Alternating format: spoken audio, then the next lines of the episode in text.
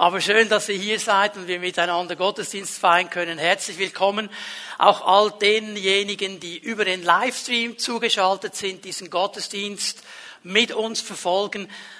Wollen wir diese Leute auch mal begrüßen? Darf ich euch mal einladen, wir drehen uns mal alle um zur Kamera und winken ihnen mal zu. Schön, dass ihr mit uns dabei seid. Okay, ich hoffe, ihr habt einigermaßen etwas gesehen vor lauter Masken, aber ihr habt sicher gemerkt, dass ihr von Herzen willkommen seid, mit uns zusammen diesen Gottesdienst zu feiern. Nun, diese Predigtserie, die wir am letzten Sonntag begonnen haben, der Auslöser war dieses Reden Gottes, das ich so vom Herrn gehört habe, diese Frage, weißt du, wer du bist? Fimi Bern, weißt du, wer du bist? Den Eindruck gehabt, dass Gott uns diese Frage stellt. Und ja, diese Frage, im ersten Moment hat man das Gefühl, ja, okay, das ist jetzt ja nicht so eine gewaltige Frage, ist ja eigentlich ziemlich klar, kann man doch einordnen, scheint einfache Frage zu sein.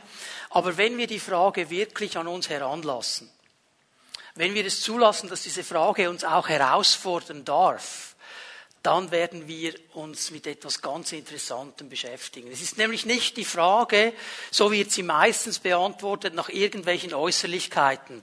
Also Name, Alter, Nationalität, Beruf und so weiter. Das ist ein Teil von mir, aber das bin nicht ich. Das ist nicht, wer ich bin. Das, was ich bin, ist das, was meinen inwendigen Menschen ausmacht. Das, was man äußerlich nicht sehen kann.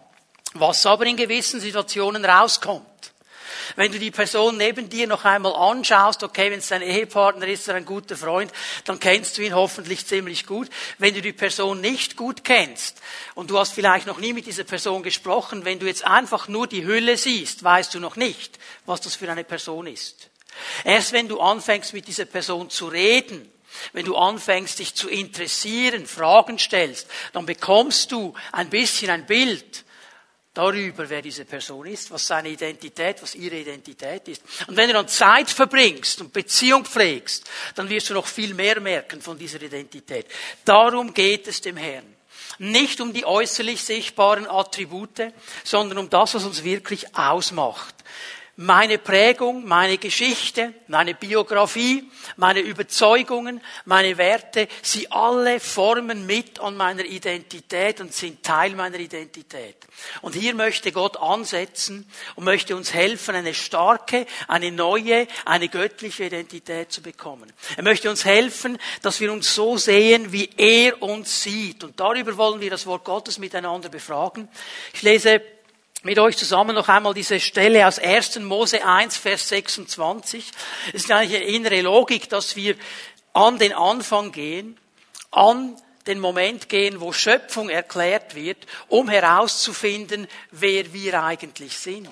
Und hier in 1. Mose 1, Vers 26 lesen wir Folgendes. Und Gott sprach, lasst uns Menschen machen als unser Ebenbild, das uns ähnlich ist Sie sollen über die Fische im Meer, die Vögel am Himmel, die Nutztiere, die wilden Tiere und alle Kriechtiere herrschen. Und in diesem Vers drin, die Schöpfung zusammengefasst wird, die Schöpfung des Menschen zusammengefasst wird. Ich sehe hier drin vier Ecksteine. Vier ganz wichtige Ecksteine, die meine Identität ausmachen die ganz viel zu tun haben mit einer gesunden Identität. Ich gebe sie euch mal aus diesem Vers. Das erste, was wir sehen ganz am Anfang, ist, dass wir geschaffen sind. Ich weiß, ich bin nicht ein Zufallsprodukt. Ich bin nicht durch Zufall entstanden. Ich bin ein Gedanke Gottes. Er hat mich geschaffen. Er wollte mich, er wollte dich, er wollte den Menschen. Er hat ein Ja muss ich wissen, um eine gesunde Identität zu haben. Das Zweite, was ich sehe, wenn die Bibel davon spricht, dass wir sein Ebenbild sein sollen, dann zeigt mir das, dass Gott dem Menschen einen ganz speziellen Platz gegeben hat in der Schöpfung. Es zeigt mir, ich bin angenommen. Ich bin angenommen, weil er mich so geschaffen hat. Ich muss nicht dafür kämpfen. Ich muss mir das nicht verdienen. Es ist Grundidee Gottes, dass er mich nicht nur geschaffen hat, sondern dass er mich auch angenommen hat. Dass er mich mit offenen Armen empfängt. Ich muss nichts leisten. Ich darf kommen. Er hat mich angenommen als sein Kind. Und dann lese ich weiter, dass dieses Ebenbild ihm ähnlich sein soll.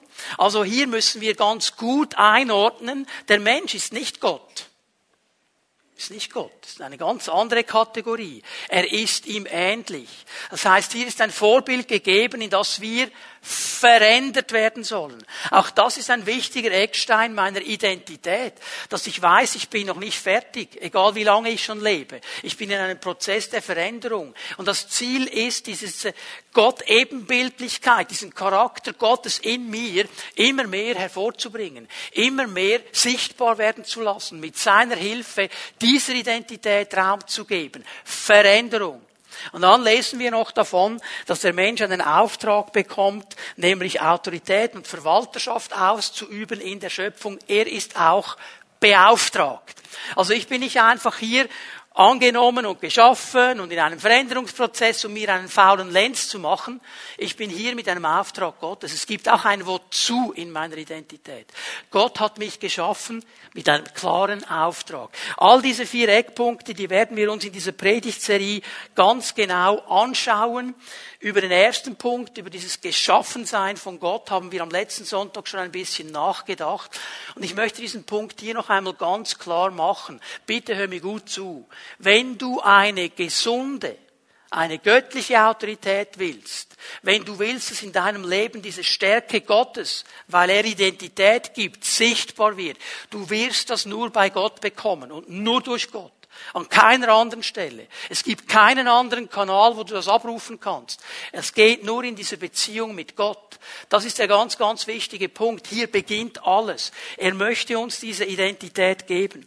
Und wenn er darüber spricht, dass er uns eine Identität gibt, dann haben wir hier in diesem Vers 26, schau ihn dir noch einmal an, wieder einmal das, was wir bei Gott immer wieder sehen.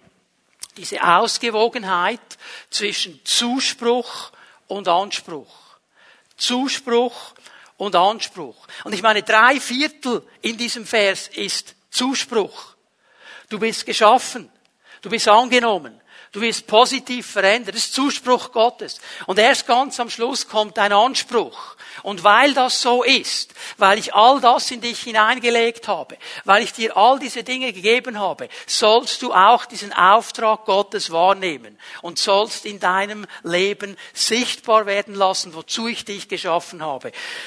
Wichtige Aussage noch einmal. Auch ich wiederhole hier vom letzten Sonntag, aber schreib's dir auf, wenn du es nicht am letzten Sonntag schon aufgeschrieben hast. Und wenn du es dir aufgeschrieben hast am letzten Sonntag, schreib's dir noch einmal auf. Weil das ganz, ganz wichtig ist. Gott ist primär interessiert an dem, was wir sind, nicht an dem, was wir tun. Gott ist primär an dem interessiert, was wir sind nicht an dem, was wir tun. Wir sind als Gesellschaft so auf Leistung gebürstet. Immer etwas tun, ich muss das doch beweisen, ich muss doch. Und wir versuchen alles mit Leistung abzugelten und zu verdienen. Und Gott sagt hier mal, wenn es um Identität geht, ich bin nicht zuerst an deiner Leistung interessiert, ich bin an dir interessiert. An dem, wer du bist, wie du bist, dass du verstehst, dass du geschaffen bist, dass du angenommen bist, dass ich dich positiv verändern möchte. Und dann, wenn wir das verstanden haben, wird automatisch das Tun folgen, weil wir es aus dieser Identität machen. Nicht, weil wir etwas verdienen wollen, nicht, weil wir etwas ableisten wollen, sondern weil wir wissen, wir sind angelegt auf diese Beauftragung Gottes. Das ist ein ganz wichtiger Punkt, der sehr viel Stress wegnehmen wird, auch in einem christlichen Leben. Gott weiß seines und wir sollen es lernen. Also nur dann, wenn wir unsere Identität verstehen, wenn wir wirklich verstehen, wer wir sind, wie er uns geschaffen hat, dass wir angenommen sind, dass wir positiv verändert werden, nur dann werden wir auch anfangen, in unserer Bestimmung zu leben. Das ist die Voraussetzung, das ist das Fundament. Und dann wird dieses Leben in dieser Bestimmung Gottes nicht ein Stress sein, sondern eine Erfüllung, weil wir genau da sind, wo Gott uns haben will. Das ist der wichtige Zusammenhang hier. Und ich habe am letzten Sonntag das betont, Gott hat uns geschaffen, jeden einzelnen Menschen, jeder Mensch ist Schöpfung Gottes. Und er hat über jeden Menschen ein ganz, ganz großes Ja und eine ganz, ganz große Liebe. Und er wünscht sich Beziehung mit jedem Menschen. Das ist sein Anliegen, das ist sein Herzschlag. Darum hat er den Menschen geschaffen. Aber heute Morgen möchte ich mit euch einen Schritt weitergehen. Neben dem wir gesehen haben, dass wir eine klare Identität haben, dass wir nämlich auf einander angelegt sind. Er hat sie geschaffen, männlich und weiblich. Männlich alleine reicht nicht, weiblich alleine reicht nicht, es muss zusammenkommen. Der Mensch ist aufeinander angelegt. Er hat eine Identität von Gott. Aber heute möchte ich diesen Punkt setzen, der mir ganz, ganz wichtig ist, dass wir nämlich auch mit einem Wozu geschaffen sind.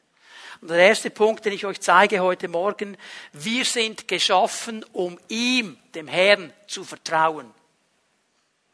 Wir sind geschaffen, um ihm, dem Herrn, zu vertrauen. Du hast dich vielleicht schon gefragt, ja, warum, warum hat Gott eigentlich den Menschen geschaffen?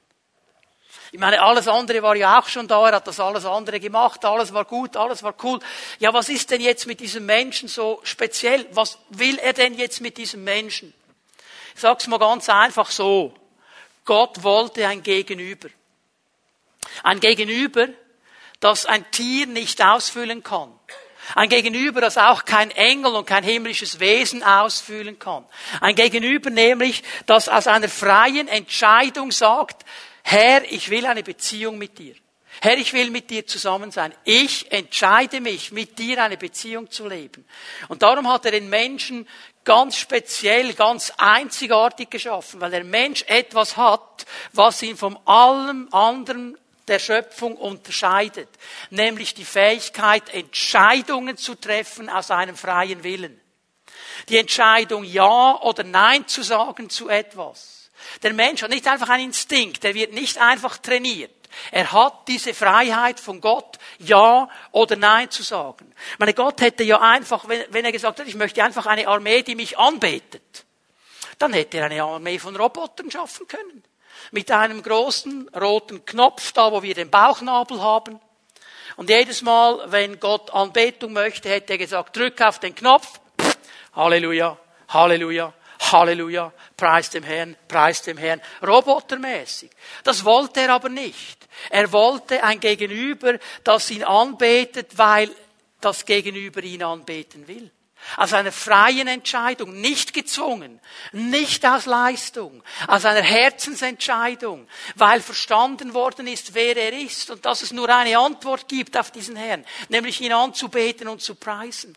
Das ist der gewaltige Platz, den Gott dem Menschen gegeben hat und was den Menschen unterscheidet vom ganzen Rest der Schöpfung.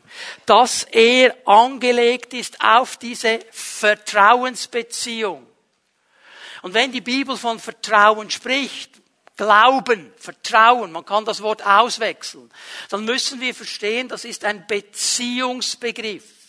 Glauben, Vertrauen ist nicht ein Leistungsbegriff. Wir haben das schön westlich uns eingeordnet. Wenn wir lesen, dass Jesus irgendein einer Stelle sagt, ihr müsst mehr Glauben haben, dann haben wir den Eindruck, okay, jetzt muss ich mir irgendwie eine Übung zurechtlegen, wie ich diesen Glauben aufbauen kann. Und dann funktioniert Gott für uns wie eine Maschine. Nicht, du kannst oben das Geld reinlassen und unten kommt das Getränk raus, das du ausgesucht hast. Bei Gott wäre es dann so, du lässt genug Glauben oben rein und unten kommt eine Gebetserhörung. Wir haben Leistung daraus gemacht. Aber Vertrauen, Glauben in der ganzen Bibel ist immer ein Beziehungsbegriff. Er hat zu tun mit dieser Beziehung zu Gott. Und darum ist er eben auch wachstümlich.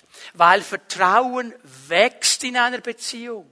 Je besser ich mein Gegenüber kennenlerne, Je besser und tiefer ich mein Gegenüber verstehe, desto mehr Vertrauen ist da. Wir lernen einander kennen. Und das Vertrauen wächst. Du kannst jetzt daran denken, an deinen Ehepartner oder an deine Freundin, deinen Freund, wie lange ihr schon zusammen seid, was auch immer. Du wirst mir beipflichten, am Anfang hattest du noch nicht so viel Vertrauen wie jetzt, weil du deinen Partner besser kennengelernt hast, immer besser kennenlernst. Und genauso ist es mit dem Herrn. Wir können es vergleichen mit unseren Kindern. Ich kann mich an eine Situation erinnern, als wir in Deutschland waren, in meiner theologischen Ausbildung, theologischen Studium. Josua war zwei Jahre alt zu dieser Zeit und wir waren da in, im äh, Schwabenländle, Baden-Württemberg, wunderschöne Gegend, kann man wunderschön schön spazieren. Wir gingen spazieren immer wieder, kamen auch Freunde mit von der Bibelschule. Und Josua hat so als Zweijähriger ein Spiel gehabt. Das hat er am liebsten, wenn irgendwo eine Mauer war. Je höher, desto besser. Da wollte er da rauf. Und dann auf der Mauer und dann wollte er immer von der Mauer in meine Arme springen. Das war so sein Spiel. Und einmal war so ein Freund von mir dabei und er hat das gesehen und hat gesagt, das finde ich noch cool. Darf ich auch mal probieren? Josua kannte den. Und war da auf dieser hohen Mauer. Und ich ging weg und der andere hat gesagt, komm Josua, spring, spring. Josua sprang nicht. Nicht gesprungen. Als ich kam, ist er gesprungen. Warum? Weil er wusste, Papi wird ganz sicher stehen bleiben. Vertrauen. Es ist diese Beziehung. Und darum geht es dem Herrn. Er möchte, dass wir mit ihm in dieser Beziehung leben, in dieser Beziehung, die tief und innig und voller Vertrauen ist. Und diese Beziehung sollte geprägt sein von einem ganz wichtigen Teil. Lass uns mal miteinander in 1. Mose 2 hineinschauen. 1. Mose 2. Ich werde gleich den Vers 17 lesen. Bevor ich ihn lese, lasst mich euch ganz kurz das Umfeld zeigen. Gott hat den Menschen geschaffen und er hat ihn an einen wunderbaren Ort gestellt, der Garten Gottes, so heißt es eigentlich, der Garten Gottes, Gan Eden, dieser wunderbare Platz, wo alles da war wo alles für den Menschen da war. Und er hat ihn da hineingestellt und hat dem Menschen eigentlich gesagt, hör mal, hier hast du alles, was du brauchst. Hier, hier ist alles im Überfluss und in der Fülle da. Nur eine Sache, eine Sache, die sage ich dir. Jetzt lesen wir Vers 17. Nur von dem Baum, der zur Erkenntnis von Gut und Böse führt, darfst du nicht essen. Sobald du das tust, wirst du sterben. Das ist ein Baum, sagt der Herr, ein einziger. Von dem nimmst du nicht. dieser Baum ist die Erkenntnis zwischen Gut und Bös. Und wenn du davon nimmst, wirst du sterben. Halte hier mal zwei Dinge fest. Interessanterweise wollte Gott nicht, dass der Mensch unterscheidet zwischen Gut und Bös. Lass es einfach jetzt mal so stehen. Ich komme da nochmal zurück. Und das zweite ist, Gott will, dass wir leben. Er will nicht, dass wir sterben. Er will leben seine, sein Programm, seine Idee, sein Gedanke. Er will, dass wir leben. Der Mensch soll leben. Er will, dass der Mensch lebt in einer Fülle, in dieser Abhängigkeit, in der Versorgung von Gott. So soll er leben. Und jetzt ist es interessant, dass Gott offensichtlich ein anderes Programm hatte mit dem Menschen, als dass wir es heute denken. Dass er nämlich nicht wollte, dass der Mensch selber anfängt zu unterscheiden, sondern was wollte Gott? Gott wollte das ganz Einfaches. Er wollte einfach, dass der Mensch ihm vertraut. Er sagt, schau mal, mach einfach, was ich dir sage. Und wenn du machst, was, du, was ich dir sage, wenn du mir vertraust, dann musst du auch gar nicht unterscheiden, dann wirst du sowieso immer nur das Gute machen. Dann wirst du das Richtige tun. Lerne einfach mir, meinem Wort zu vertrauen. Baue auf mein Wort. Du musst dir das nicht selber zurechtlegen. Interessant, dass der Herr hier sagt, du sollst nicht durch Fehler lernen. Du sollst nicht durch Versagen lernen. Wir kennen das nicht in unserem Leben. Wir machen irgendwelche Fehler, hauen irgendwo den Kopf an einer Kante und merken, war nicht gut, machen wir hoffentlich das nächste Mal anders. Wir lernen aus Erfahrung. Gott wollte das nicht. Hat nicht gesagt, hey Jungs, ich habe euch hier einen wunderbaren Garten. In diesem Garten hat es aber ein paar Fallen. Ich habe die extra eingebaut, damit ihr euch die Knie aufschlägt und den Kopf stößt, und damit ihr euch friert, damit ihr dann aus Erfahrung etwas lernt. Das wollte er nicht. Er hat gesagt, ich bin hier, ich komme jeden Abend, das lesen wir in diesen ersten drei Kapiteln der Bibel. Ich bin hier mit euch. Vertraut mir. Vertraut mir. Ich sage euch alles, was ihr wissen müsst. Vertraut mir einfach. Das ist die Grundlage, die Gott eigentlich hineingelegt hat. Diese Grundlage. Und ich meine, jeder Vater, jede Mutter, was wünschen wir uns? Wir wünschen doch einfach, dass unsere Kinder uns vertrauen. Weil wir ein bisschen mehr Lebenserfahrung haben, ein bisschen die Dinge von einer anderen Warte sehen, nicht immer alles richtig sehen, aber doch ein bisschen mehr Erfahrung haben. Und wie viele Male hätte ich mir gewünscht, meine Kinder hätten zugehört, sie hätten sich nämlich den Kopf nicht geschlagen. Vertrauen Das liegt auch in der Entwicklung. Ich habe es ja selber auch nicht gemacht. Okay, ich habe dann auch selber versucht. Aber das ist der Punkt, den ich setzen möchte.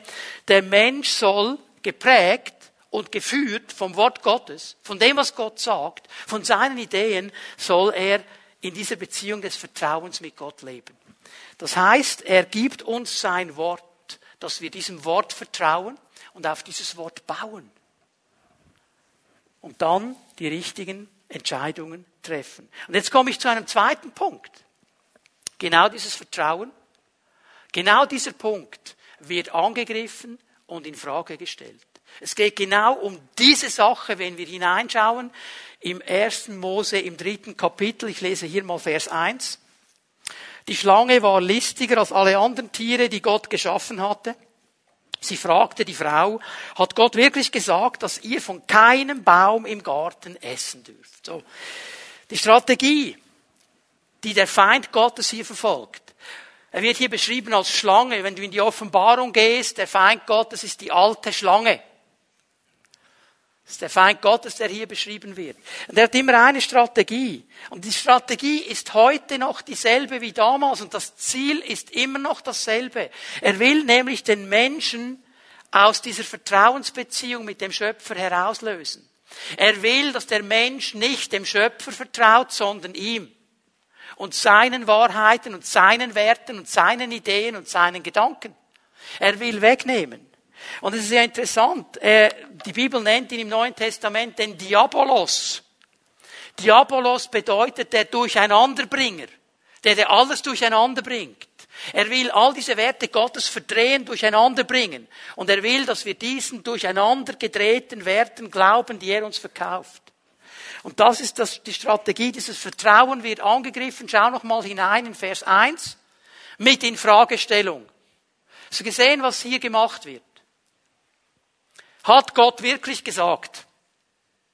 Also wenn du es im Original liest, 1. Mose 2, Vers 17, könntest du ein Ausrufezeichen setzen. Von diesem Baum sollst du nicht essen. Ausrufezeichen. Was macht der Feind? Er nimmt das Ausrufezeichen und macht ein Fragezeichen daraus. Stell's einfach mal in Frage. Hat Gott wirklich gesagt? Ja, bist sicher? Also, das könnte man ja anders verstehen. Man könnte es ja noch. Und mit dieser Infragestellung setzt er etwas frei im Denken des Menschen. Ja, es könnte ja noch anders sein. Stimmt eigentlich. Ja, wer sagt jetzt, wer sagt jetzt, dass das so ist?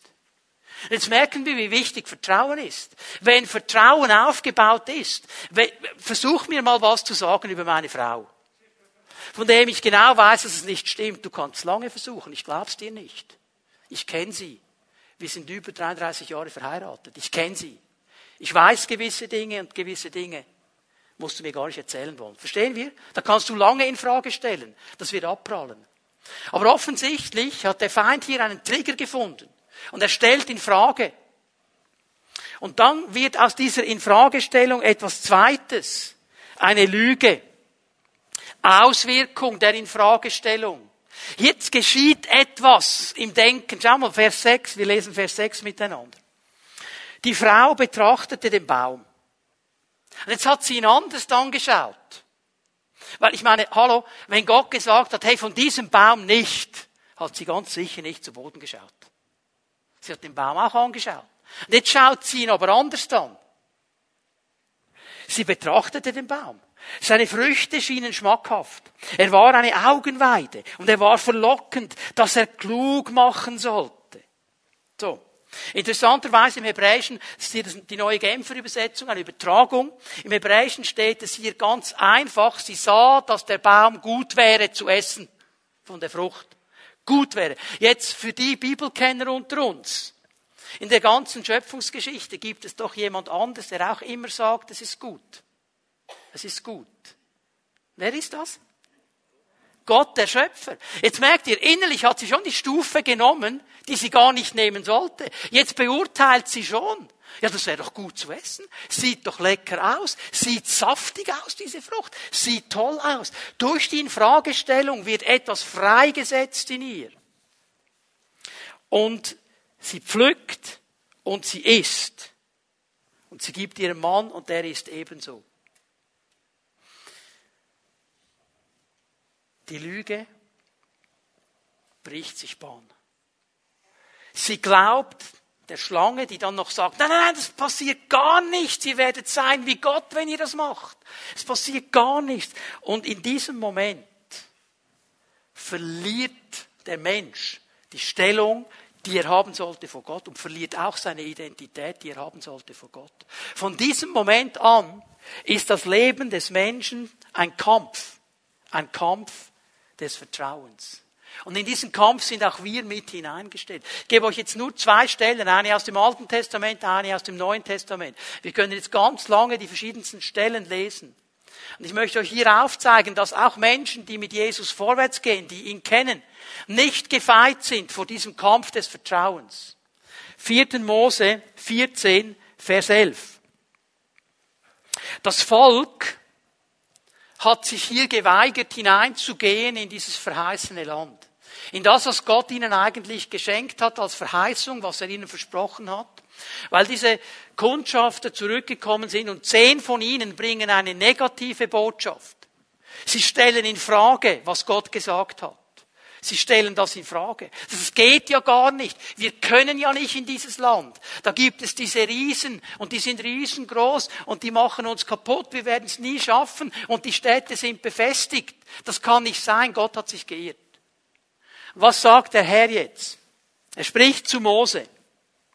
Wie lange noch will mich dieses Volk verachten und wie lange noch will es nicht an mich glauben?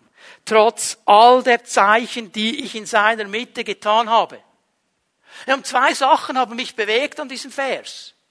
Sie wollen nicht vertrauen. Sie wollen nicht. Sie entscheiden sich, nicht zu vertrauen. Und all die Zeichen, die sie erlebt haben, all das gewaltige Wirken Gottes, wie Gott sie herausgeholt hat aus Ägypten, wie er das Meer geteilt hat, wie sie trockenen Fußes durchs Meer hindurchgekommen sind, wie er sie in der Wüste ernährt hat und versorgt hat, all diese gewaltigen Dinge, in diesem Moment sind sie nichts mehr wert. Nichts mehr. Wir denken immer, oh, wenn Gott das machen würde, das machen würde, das machen würde, ich würde ihm nur noch vertrauen. Vergiss es. Vergiss es. Wir sind Menschen. Die haben all diese Zeichen erlebt und sie wollen nicht glauben. Sie wollen nicht vertrauen. Ich nehme euch hinein in eine zweite Begebenheit. Du kannst ins Neue Testament wechseln. Johannes 3 werden wir einen längeren Abschnitt lesen. Und hier geht es ja um, diese, um dieses Gespräch, das Jesus führt mit Nikodemus. Nikodemus, dieser bekannte Pharisäer, diese Lehrer Israels, diese Koryphäe, er war eine theologische Koryphäe der damaligen Zeit, er war sehr bekannt. Und Nikodemus kommt zu Jesus. Und seine Frage, die er eigentlich stellen will, ist, wie, wie komme ich hinein ins Reich Gottes? Das hat ihn interessiert. Wie komme ich wirklich in diese echte Beziehung mit dir, mit dem Herrn? Wie geht das wirklich?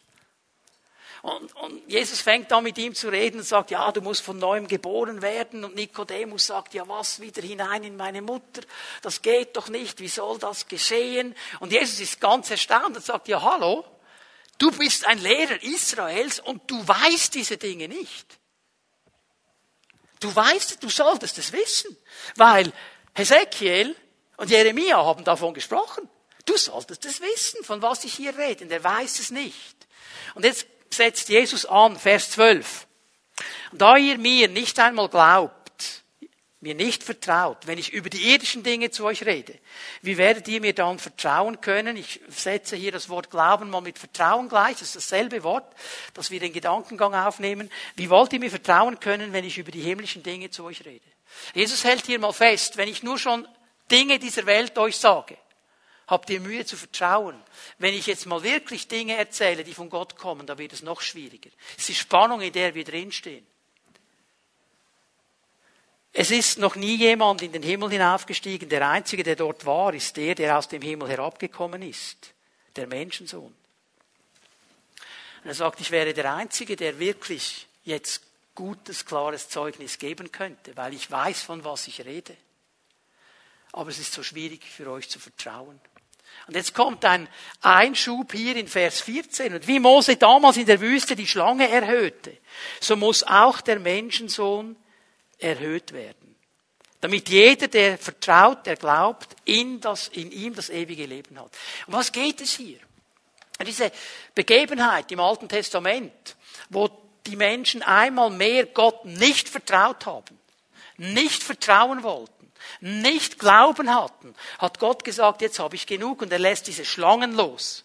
Und diese Schlangen sind wie eine Strafe auf das Nicht-Vertrauen wollen. Und jeder, der gebissen wird, der stirbt. Und Mose bekommt einen ganz interessanten Auftrag.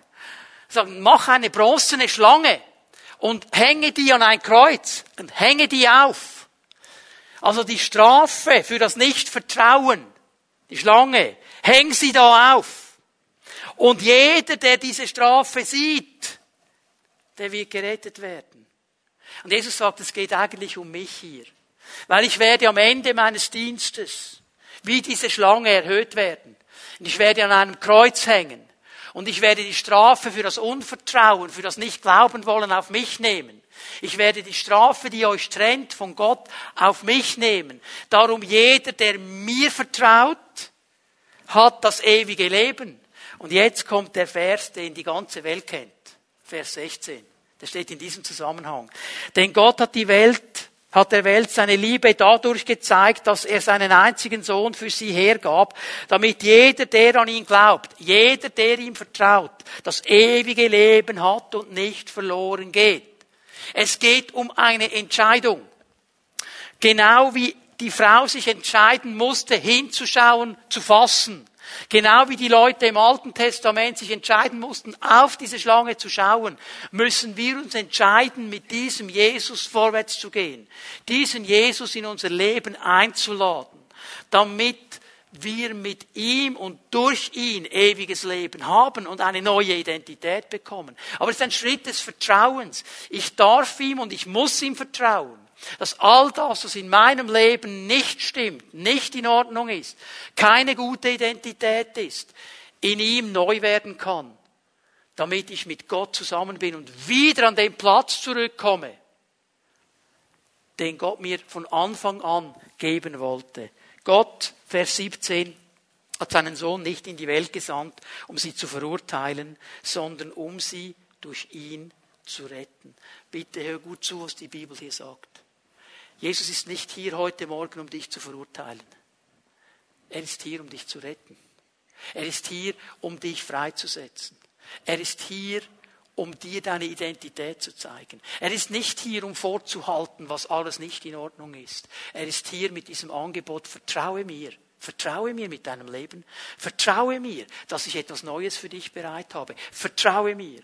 Und ich möchte dich ermutigen, wenn du hier bist, oder wenn du das Livestream dir anschaust und du hast diesen ganz elementaren Schritt nicht gemacht, du hast Jesus nie eingeladen, der Herr deines Lebens zu sein. Hör, es reicht nicht zu sagen, Herr, du bist der Herr sondern Herr meines Lebens, mein persönlicher Herr, dann mach das heute Morgen. Vertraue ihm, dass er dir neues Leben schenkt, dass er dir neue Identität schenkt. Vertraue ihm. Das kannst du ganz einfach tun durch ein Gebet, indem du sagst, Jesus Christus, ich lade dich ein, dass du der Herr meines Lebens wirst. Nimm weg aus meinem Leben, was mich trennt von dir und schenk mir deinen Geist und schenk mir deine Gegenwart und deine Liebe.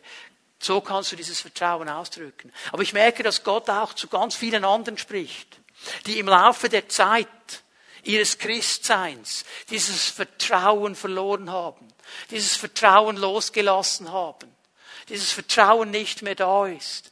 Und er möchte dir heute Morgen sagen, hey, du weißt doch, um was es geht. Du hast das himmlische Reich geschmeckt, gespürt und du hast es losgelassen. Ergreif es wieder. Ergreif es wieder. Hör auf, auf den Feind zu hören, der dir sagen will, kann nicht sein, hast es vergessen, hast es verpasst, bei dir wird es nie mehr etwas werden, du bist schon zu alt. Hör mal, wir sind alle zu alt, zu klein, zu groß, zu dick, zu dünn, zu blöd, zu weiß ich was, kann er immer sagen. Gott sagt, vergiss es. Ich habe etwas für dich. Das hat zu tun mit Vertrauen. Nimm das heute Morgen. Nimm das heute Morgen und lass dein Leben in diese neue Dimension kommen. Denn und das ist das Dritte, was ich euch zeigen möchte. Wir sind geschaffen, um mit Gott in diesen Vertrauensbeziehung zu leben. Das sollte unser Leben ausmachen. Das sollte unser Leben prägen. Dieses Vertrauen, nicht einfach nur einmal, sondern immer und immer wieder. Und ich stelle fest, je länger ich mit dem Herrn unterwegs bin, der Feind versucht immer und immer wieder dieses Vertrauen anzugreifen. Er versucht immer und immer wieder in Frage zu stellen, was Gott sagt. Er kommt immer wieder mit einer neuen Idee, mit einer neuen Auslegung, mit einem neuen, da hätte ich fast etwas gesagt, was man nicht sagen sollte von hier vorne. Kannst du selber einfüllen. Okay. Er kommt immer etwas, stellt in Frage, will Zweifel generieren. Ja, bist du sicher, dass das für dich ist? Bist du sicher, dass das in deinem Leben? Ja, aber hier hast du doch noch. Und, und, und. Aber weißt du was, wenn wir diesen Lügen glauben, auch als Christen diesen Lügen vertrauen, dann werden wir nie eine gesunde Identität aufbauen. Dann werden wir immer eine Identität haben, wo es heißt, es reicht nicht, es ist noch nicht genug, ich muss noch, ich sollte noch und, und, und. Und das ist nicht die Identität, die Gott uns schenken möchte. Er gibt uns eine ganz andere Identität. Ich gebe euch ein paar Bibelstellen, die das untermauern. Der Feind stellt in Frage, er will die Werte Gottes durcheinander bringen. Und wenn wir die Werte Gottes durcheinander wirbeln, wenn wir die Werte Gottes verlassen, man schaut dir die westliche Gesellschaft an. Es wird immer mehr sichtbar, was geschieht, wenn man die Werte Gottes verlässt. Unsicherheit, Instabilität, Unruhe. Weil all diese Dinge weggenommen werden, die Gott als Ruhe und Frieden und Stabilisator geschenkt hat. Und wir sind dann an einem Ort, und ich muss da immer wieder an das Buch des Predigers denken. Es ist eines der spannendsten Bücher der Bibel. Wir müssen es nur richtig verstehen. Der Prediger redet nämlich vom Leben unter der Sonne. Er redet vom Leben ohne Gott. Er redet vom Leben ohne eine klare Identität Gottes. Und darum muss er sagen, so in einer Zusammenfassung, es ist alles Haschen nach Wind. Ich habe gedacht, jetzt hab ich's und dann ist es mir durch die Finger. Es ist ein Windhauch. Wenn du Hebräisch kannst, du kannst es mal nachlesen in einer Konkordanz, das Wort Hevel.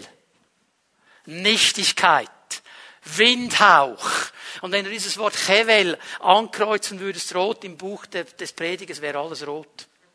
Das hat er verstanden. Es ist alles nichtig. Ohne Gott ist alles nichtig. Ich habe keine Identität. Ich habe Geld, ich habe einen guten Job, ich habe eine Frau, ich habe ein Haus, ich habe das, ich habe das, ich habe das. Es ist alles nichtig. Es ist alles nichtig, weil Gott nicht da ist. Verstehen wir? Und wenn wir Christen das verlieren, dass wir ihm vertrauen, dann ist alles nichtig weil wir das Wesentliche nicht haben, nämlich ihn. Und darum ermutigt er uns, hier klare Schritte zu gehen. Durch Vertrauen können wir diese Angriffe überwinden, aber nur durch Vertrauen. Ich möchte euch zum Abschluss der Predigt drei Identitätsstifter zeigen. Drei Identitätsstifter. Was kann Identität stiften? Weißt du, was ja interessant ist? Dass der Feind Gottes nicht einmal bei Jesus eine Ausnahme gemacht hat. Er hat es sogar bei Jesus versucht. Er hat es versucht mit derselben Strategie. In Fragestellung, zur Lüge reizen, Identität angreifen. Ich lese nur eine Aussage. Vers 4, Matthäus 4, Vers 3. Matthäus 4, Vers 3. Da trat der Versucher an Jesus heran und sagte, wenn du Gottes Sohn bist, dann befiehl, dass diese Steine hier zu Brot werden. Jesus hat gefastet. Er hatte Hunger. Und in diesem Moment, nicht als er keinen Hunger hatte, als er Hunger hatte, kommt der Feind. Und er macht eigentlich zwei Dinge. Er versucht Jesus in seiner Identität zu verunsichern. Bist du wirklich Gottes Sohn? Also wenn du wirklich der bist, der du bist, wieso bist du denn jetzt in dieser Situation?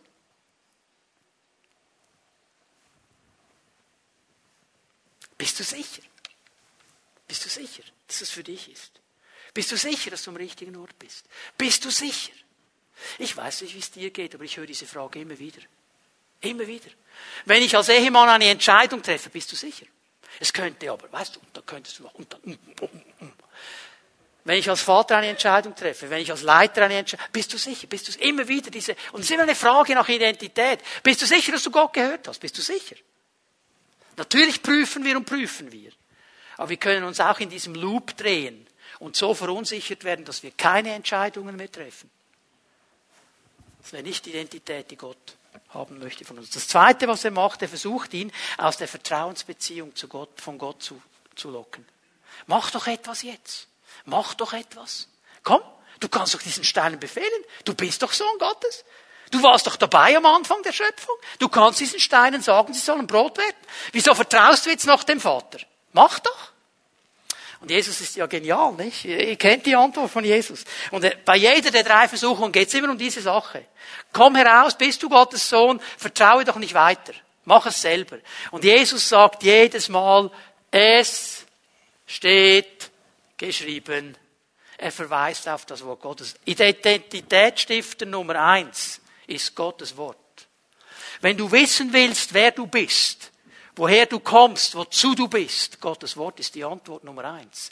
Identitätsstifter Nummer eins. Und das Wort Gottes ist auch der Identitätsstifter und der Helfer und der Booster. Heutzutage reden ja alle vom Booster. In der Bibel gibt es auch einen Booster. Einen Booster, um unsere Vertrauensbeziehung zu boosten mit Gott. Und das ist das Wort Gottes. Schau mal, eine Stelle aus Johannes. Johannes 20, Vers 31. Was hier berichtet ist, wurde aufgeschrieben, damit ihr glaubt, dass Jesus der Messias ist, der Sohn Gottes, und damit ihr durch den Glauben an ihn in seinem Namen das Leben habt. Johannes sagt hier am Ende seines Evangeliums, die Dinge, die Jesus sonst noch getan hat. Leute, die alle Bibliotheken der Welt würden nicht ausreichen. Er hat noch so viel mehr getan. Aber ich habe hier ein Evangelium geschrieben, was ich geschrieben habe. In diesem Johannesevangelium. Das Ziel meines Evangeliums, ich habe es aufgeschrieben, damit ihr vertraut, damit ihr glaubt, dass Jesus der Messias ist. Das war mein Ziel. Und damit ihr durch dieses Vertrauen an ihn, in seinem Namen, ewiges Leben habt. Damit ihr wisst, wer ihr seid, woher ihr kommt, wozu ihr seid, wohin ihr geht. Ewiges Leben. Wort Gottes ist Identitätsstifter Nummer eins. Der zweite Identitätsstifter ist der Heilige Geist. Der Heilige Geist. Den haben wir nämlich bekommen mit einer ganz bestimmten Aufgabe. Jesus hat es seinen Jüngern gesagt, du kannst das nachlesen, Johannes 14, 15 und 16, redet er sehr stark vom Heiligen Geist. Ich fasse hier zusammen. Er sagt, der Heilige Geist, der kommt zu euch und er bleibt bei euch und erinnert euch an das, was ich gesagt habe. Er erinnert euch ans Wort Gottes. Er erinnert euch an die Aussagen, die ich gemacht habe. Er weist immer auf mich hin. Er ist der, der euch immer wieder daran erinnert, was im Wort Gottes drinsteht. Und somit wird er auch zu einem Identitätsstifter. Ich lese hier mal Römer 8, Vers 15 und 16. Römer 8, Vers 15 und 16. Der Geist, den ihr empfangen habt, macht euch nicht zu Sklaven, sodass ihr von neuem in Angst und Furcht leben müsstet. Er hat euch zu Söhnen und Töchtern gemacht und durch ihn rufen wir, wenn wir beten, aber Vater. Ja, der Geist selbst bezeugt es uns in unserem Innersten, dass wir Gottes Kinder sind. Hast du gesehen, was der Heilige Geist macht? Er ist ein Identitätsstifter. Er sagt, du bist Sohn, du bist Tochter, du bist Kind Gottes, du bist nicht Sklave. Du bist Kind. Komm zum Vater. Komm zum Vater.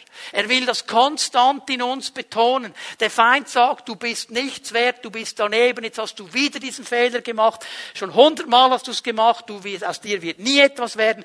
Immer so. Verdammnis, kaputt machen, klein machen. Der Geist Gottes, wenn wir ihn lassen, will immer sagen, du bist Sohn. Du bist Tochter.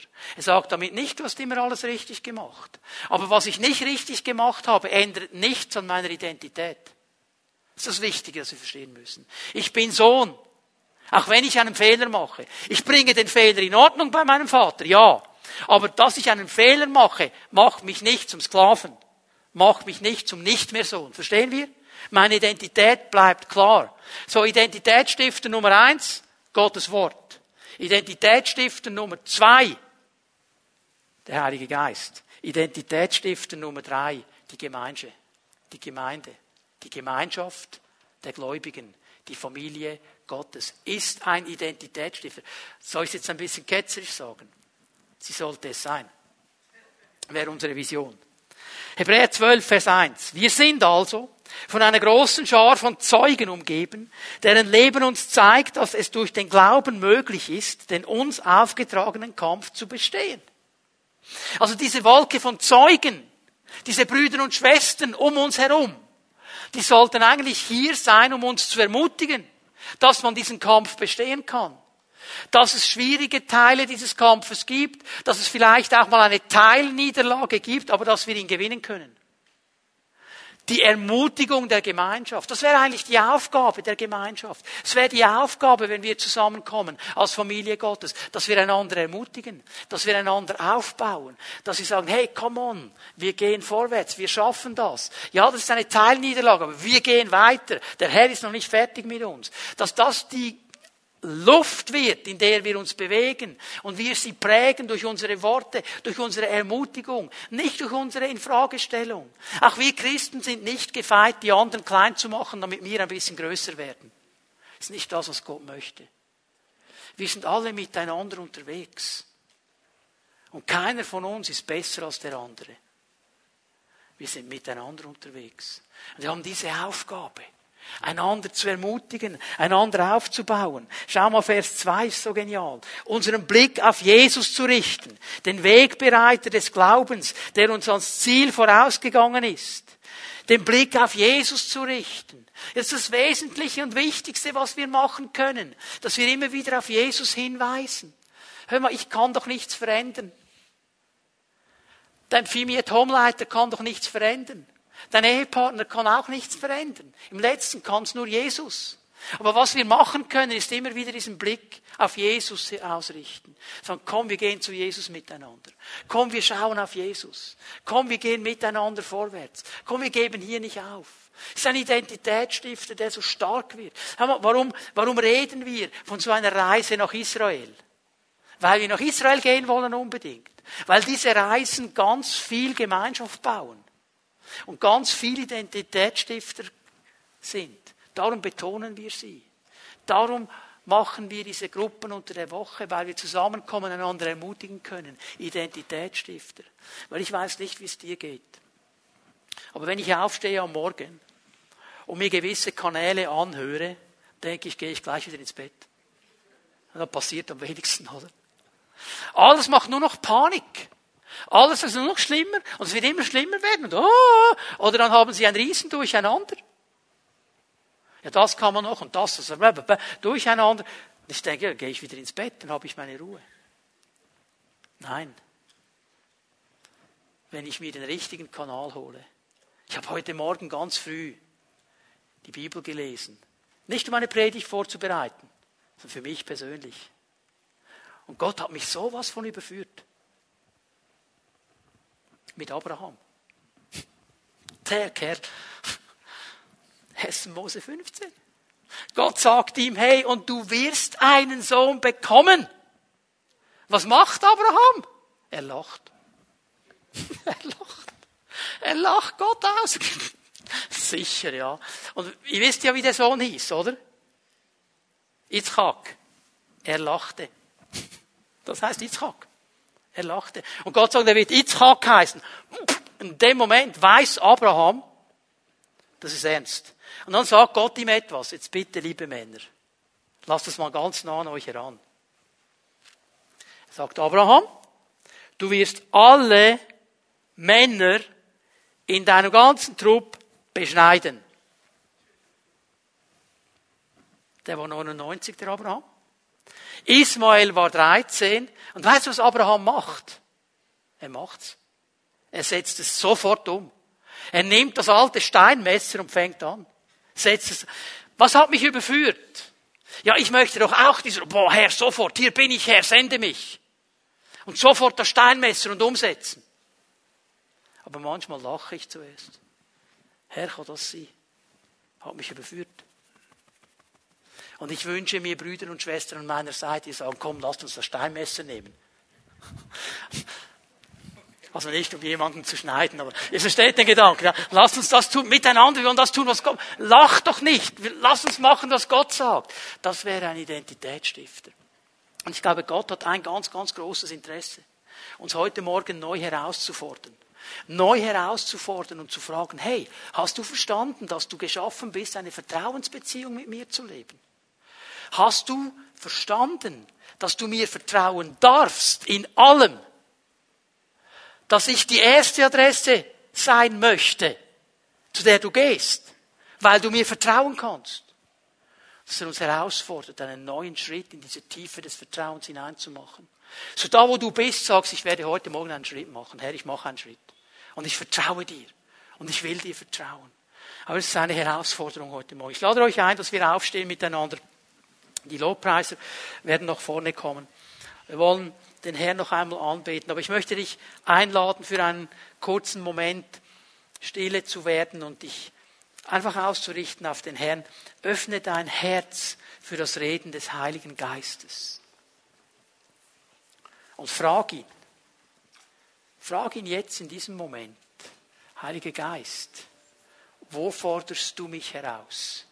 Einen Schritt in diese Vertrauensbeziehung zu machen. Wo forderst du mich heraus?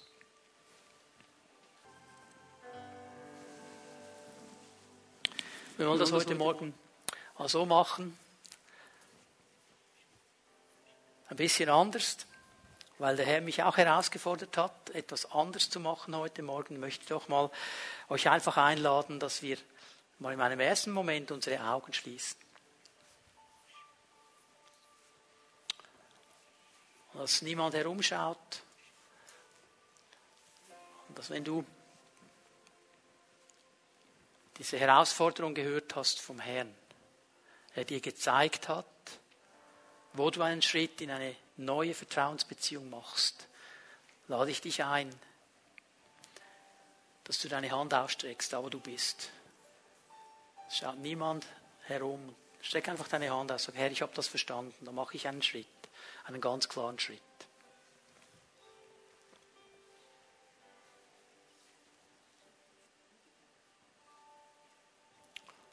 Herr, du siehst diese Menschen, die ihre Hand ausstrecken zu dir, einen Schritt zu machen in eine neue, tiefe Vertrauensbeziehung mit dir. Und ich möchte dich bitten, Geist Gottes, dass du ihnen jetzt in diesem Moment begegnest. Geist Gottes, dass du ihnen begegnest und ihnen ganz neu und ganz stark aufzeigst, wer sie sind in dir. Und dass du sie an der Hand nimmst und mit ihnen ganz praktisch diesen nächsten Schritt gehst in ein neues Vertrauen hinein. Und ich bitte dich, Herr, dass das nicht jetzt eine Sache ist, die einfach heute Morgen mal schnell noch gelaufen ist, sondern ich bete, dass im Leben dieser Menschen eine Veränderung anfängt zu geschehen, die bleibt und immer stärker wird. Dafür danke ich dir. In Jesu Namen. Amen.